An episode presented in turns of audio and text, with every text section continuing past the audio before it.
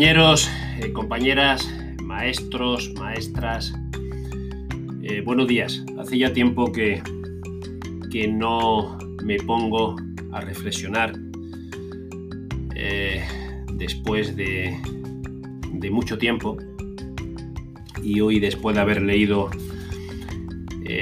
pues algunos artículos, algunas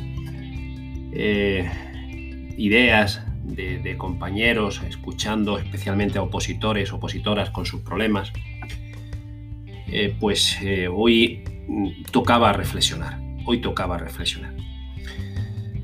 Eh, venimos de unos meses, pues además de la pandemia, con, una implantación de una nueva norma, la LOE, con todas las novedades, entre comillas, que va a traer una normativa donde, como siempre en este país, en este puñetero país, eh, se, presenta dicotómicamente. Contenidos sí, contenidos no. Memoria sí, memoria no.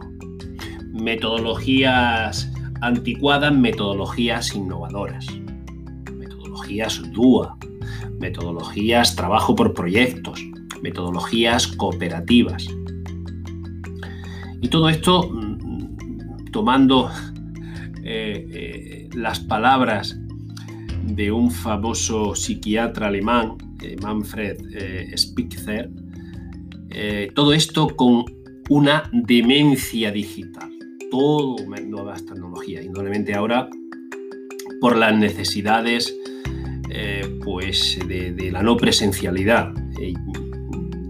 las nuevas tecnologías ocupan un lugar pero eh, parece ser que, en gran parte de la clase política eh, la llamada brecha digital en la escuela se solventa poniendo donde hay un niño poniendo un ordenador o donde hay un ordenador se pone a un niño o una niña. Esa es la brecha digital. Eso sí, la formación del profesorado en cuanto a nuevas tecnologías la dejaremos para la siguiente, eh, para la siguiente ley orgánica.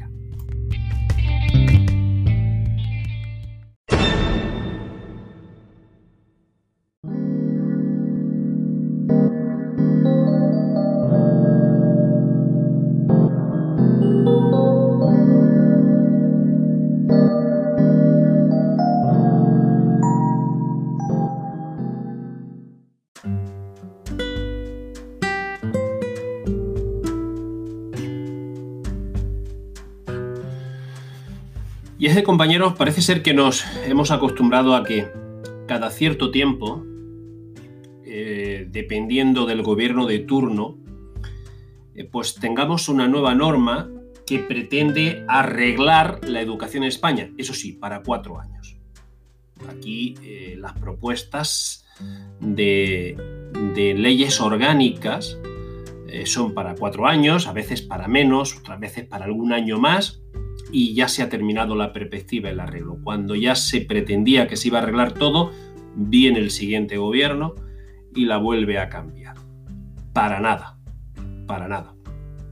Releyendo estos días eh, para preparar los temarios y, las sesiones, releyendo otra vez, digo, pero bueno, si lo que estoy leyendo, eh, pues en las instrucciones, en la orden de, de 15 de enero, es lo que leíamos entonces en la LOCSE, lo que leíamos en la, en la LOE.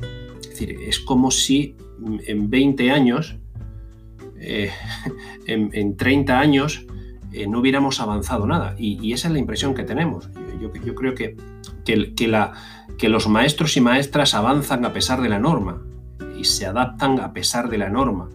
Porque ya en la escuela ha calado que las normas políticas, eh, a veces sectarias, por uno y otro, eh, por uno y otros gobiernos, no sirven para nada, no tienen credibilidad. Una más, pues una más. ¿Qué pasa? Que ahora el Consejo Escolar va a tener más, em, más poder. Pues otros vienen que lo van a quitar. ahora vamos a implementar el trabajo eh, por competencias. Em, ahora viene la DUA. Créanme, señores políticos, señoras políticas y políticas que mm, esto ya no afecta a los maestros, no afecta a los maestros. Es decir, eh, yo creo que el trabajo que se hace es un trabajo donde, eh, como dice César Bona, es el aquí y el ahora. Estos son los niños que tengo, estos son los niños y niñas que tengo que sacar adelante a pesar de ustedes, a pesar de sus normas, a veces absolutamente descontextualizadas. Nuevo currículo, ¿para qué? Para cambiar cuánto va a durar este currículo. ¿Qué aporta este currículum para niños con necesidades educativas? ¿Qué aporta? Este currículum va a solventar el que un maestro de PTOAL itinerante que tiene 30, 40 niños a los cuales atiende 15 minutos cada día, perdón, 15 minutos a la semana, ojalá cada día, eh, esto le va a ayudar a mejorar esa DUA, esas competencias, esa atención individualizada, ¿se va a arreglar? Estas normas, estas leyes, señora ministra, señores consejeros, ¿lo van a arreglar? ¿Dónde está la formación del profesorado?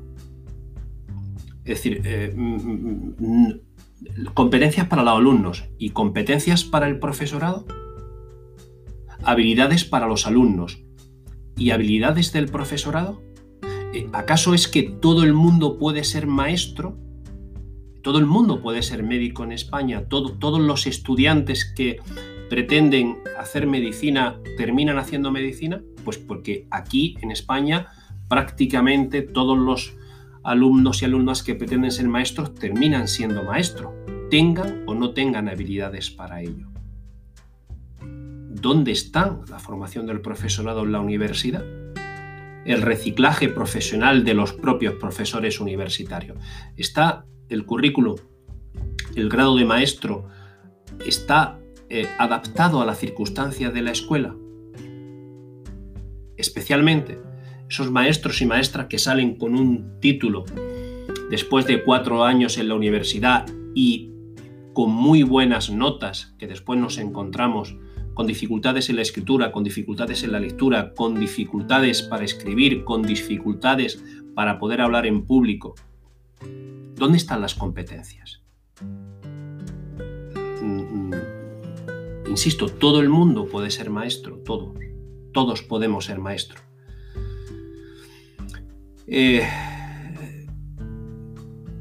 dice Rafael Feito, ¿qué hace una escuela como tú en un siglo como este? Seguimos cometiendo los mismos errores, seguimos creando nuevas normas que solamente, señora ministra, señores consejeros, asientan la mediocridad. Eso sí, sin consenso.